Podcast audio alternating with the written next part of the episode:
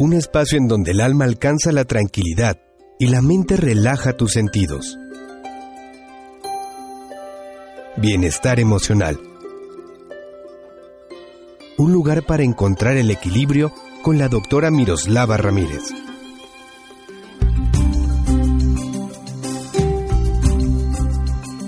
Amigos, ¿qué tal? ¿Cómo están ustedes? Bienvenidos a un programa más de bienestar emocional, el espacio para descubrir el placer de vivirse pleno. Soy Miroslava Ramírez, tu psicóloga amiga y compañera de estos temas para salir eh, de lo convencional y poder vivirnos más plenamente. El día de hoy, platicando acerca de cómo aprender a vivir en pareja, pero más concretamente, ¿por qué fracasan las parejas? Una respuesta de la primera pregunta dará eh, el espacio y el link para, para esta otra. ¿Por qué fracasan las parejas?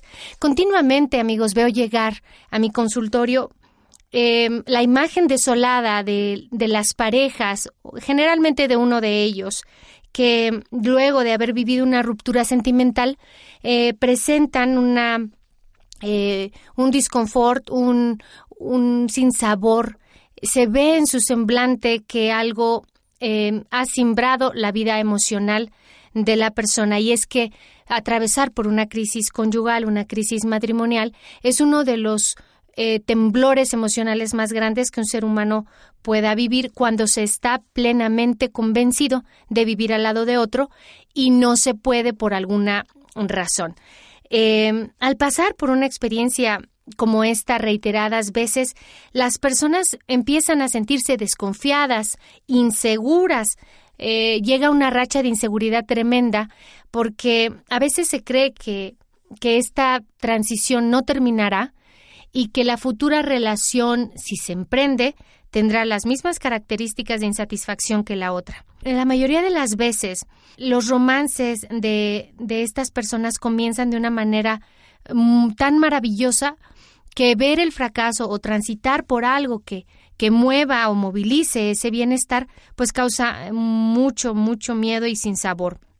Eh, la mayoría entonces de, de, los romances que generalmente funcionan, pues todo va perfecto y fluye, pero pasa que después de determinado tiempo la relación va cambiando y no se sabe cuándo exactamente esta emoción de ver al otro, esta alegría de compartirle, este deseo de, de estar cuerpo a cuerpo empieza a desvanecerse. ¿Qué es lo que ocurre?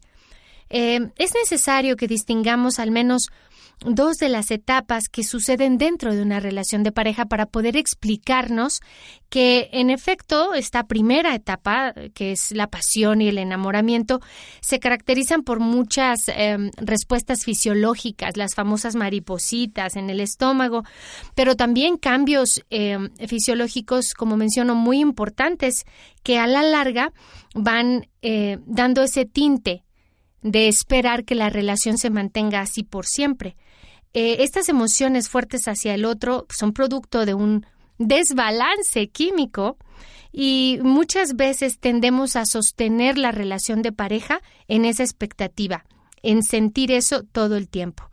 Los miembros de la pareja se sienten en un estado de felicidad total, muy idílicos, y todos alrededor se ve con colores divertidos y la cosa más hermosa, pero esas sensaciones y esos sentimientos, claro que tienen una fecha de caducidad y según la biología pueden durar dos años, un año ocho meses. Hay autores que hasta hablan de tres años, pero en una pareja eh, es importante que estemos estimulando las áreas mentales que comprometen esta perdurabilidad de sentimientos sin que puedan transgredirse los parámetros fisiológicos que que por la ausencia de la novedad pues ya no se van a dar, ¿no? Un amor maduro, un amor verdadero tiene una transición hacia el cambio. Y cuando nos resistimos a esto, generalmente empiezan los problemas más agudos, cuando nos resistimos a salir de la fantasía de que ese periodo ya terminó, de que esa etapa ha, ha trascendido cuando comienzan los dos en la relación a ver que el otro es realmente como eh, como no le conocías, como en esta en este despertar de su verdadera esencia, ya con más confianza, ocurren con frecuencia eh, varios fenómenos y uno de los enamorados pasa antes que el otro a la segunda etapa, a la etapa ya del compromiso y del querer avanzar y no sabiendo bien qué hacer con esta sensación, muchas veces abandonan el interés y se lanzan nuevamente en la búsqueda de una emoción más fuerte, sin permitirse transitar por esa emoción más fuerte con la misma pareja. Esta es eh, como la, situación que podemos eh, escuchar cuando el otro dice es que me aburrí, es que me abandonó, es que se cansó de mí, es que ya no sentía lo mismo. Eh, por supuesto que ya no se siente lo mismo, los ritmos cambian, desaparece esa magia, pero se convierte y se traduce en otra forma de sustentar la relación y de sobrellevar este tiempo juntos. Entonces, ¿qué hacer para mantener el amor en el tiempo y, y, poder vivir en esta autenticidad de sensaciones? ¿Por qué las parejas fracasan? Aquí tenemos un primer punto nos atamos a las fantasías, nos resistimos al cambio. Esto es otro punto. También nos apegamos al confort de lo placentero. También evadimos el compromiso que se genera después de que ya no hay esa chispa de sorpresa de descubrir al otro. Ser pareja es mucho más que el enamoramiento de la primera etapa. Por eso eh, desde mi opinión como psicóloga, lo más importante radica, y ojalá que se logre con este mini programa, en comprender que la felicidad en una relación de pareja es un trabajo personal, tiene que ver con estarte reconstruyendo a ti misma, a ti mismo constantemente, para que luego se pueda hacer esto en conjunto. Em, si vives al lado de alguien que no crece, si vives al lado de alguien que no eh, que no despierta nuevas habilidades, inquietudes, intereses, no podrás convertirte en una compañera o en un compañero de viaje cómodo. Esto es eh, aprender a, no acusar al otro por, por sentir como siente o por decidir como decide, pero si alguien de los dos se percata de que el otro no está creciendo, de que el otro eh, está estancándose en este no ser, no despertar, es importante como echar la mano, porque esto es parte de lo que nos distingue como pareja, la lealtad hacia el otro, la lanzar eh, momentáneamente, porque en, en su momento también tú tendrás probablemente la necesidad de que te lancen ese hilo conductor hacia la realidad nuevamente. Entonces es importante que cuando el otro parece desviarse de este camino de autoconocimiento, el otro alerte e impulse a este despertar para poder compartir la felicidad. Muchas veces he dicho que no existen parejas felices, sino personas felices que hacen pareja. Es decir, si tú no tienes algo de felicidad que aportar, la verdad no tienes nada que ofrecer en la relación. Y la felicidad se experimenta desde este estoy cómoda conmigo misma, cómodo conmigo mismo, estoy renovándome día a día, la vida tiene sentido para mí y entonces lo comparto. En definitiva, para lograr una relación satisfactoria y duradera, se deben sanar todas esas carencias afectivas que, que fueron producidas muy probablemente por nuestra historia, seguramente por nuestros padres, por la forma de vida que vivimos. Esos vacíos emocionales deben ser, en primer momento, conocidos por ti, antes que pretender que el otro te llene estos huecos que tú mismo no sabes que contenían o que necesitan. Es importante que una vez que conozcas estos focos rojos tuyos, te des a la tarea de construir las redes para autosanar y satisfacer esto. El otro está ahí para celebrar contigo el logro, no está ahí para propiciarte el logro. Es, esta una de las, de las causas por las que las parejas fracasan. Cuando me abandono y, pretendo que el otro cubra estas necesidades afectivas, eh, emocionales, que tienen lugar en la infancia, para lograr amar al otro, amigos, sin dependencia y en libertad.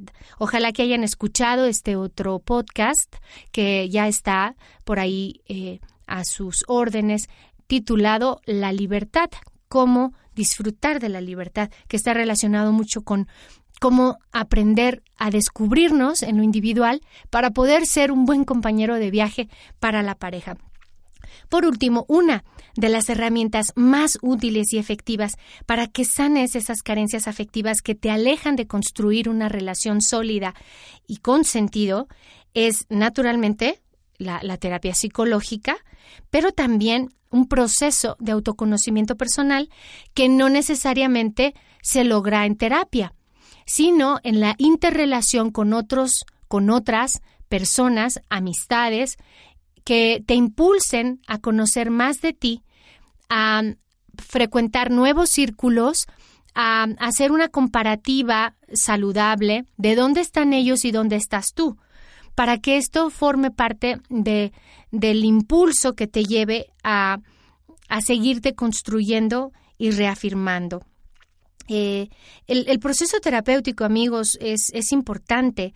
Em, es eh, un proceso que te ayuda naturalmente a valorarte a ti mismo, pero también comprende que toques errores que has cometido y que, y que te encamines a sanarlos, no nada más a dolerte o a victimizarte, ¿no? Eh, lo importante aquí es encontrarnos em, con el profesional indicado y también ser la persona indicada, ser el paciente indicado. Cuando no tienes em, em, esta fuerza interior, eh, búscala adentro para que pueda ser un buen paciente. hay veces que vamos buscando ayuda logrando a Dios, no encontrar.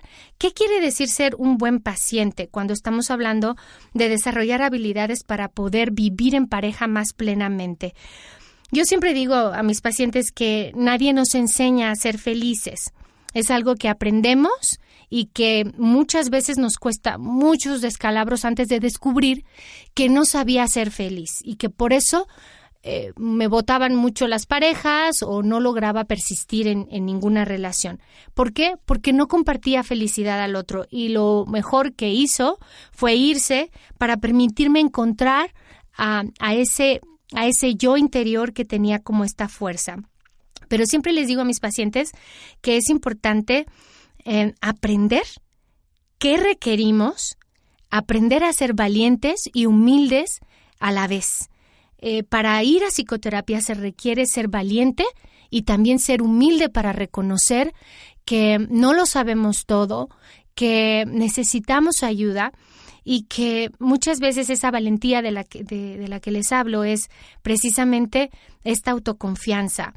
Estamos acostumbrados a culpar a los demás de nuestras frustraciones o de nuestros dolores, pero la clave está en mirar en nuestro interior. Y si alguien puede acompañarte a descubrir las bondades de tu interior, tómalo inmediatamente. Es importante que, em, que en, este en este transcurso de, tu vida, en este fluir, te encuentres con el verdadero amor primero. Y este es el amor hacia ti manifiesto en la manera en que te cuidas, en la manera en que inviertes en ti para poder compartir con el otro este sendero en las mejores condiciones. Si el otro te está ofreciendo un viaje en un Ferrari, tu mínimo tendrías que ser, ¿qué, se te ocurre? ¿Un, ¿Un Mercedes? ¿Está como del nivel? Muy bien, amigos. Tengan un hermoso día y estamos eh, de regreso muy pronto con un nuevo podcast. Recuerden que pueden contactarme a través de mi página que es doctora Miroslava Ramírez o puedes escribirme un correo personal a mi, a mi dirección electrónica que es psicóloga.miroslavaramírez.yahoo.com. Hasta muy pronto. Gracias por escucharnos. Sintoniza a la doctora Miroslava Ramírez la próxima semana en Bienestar Emocional, tu espacio para encontrar el equilibrio en cuerpo, mente y espíritu.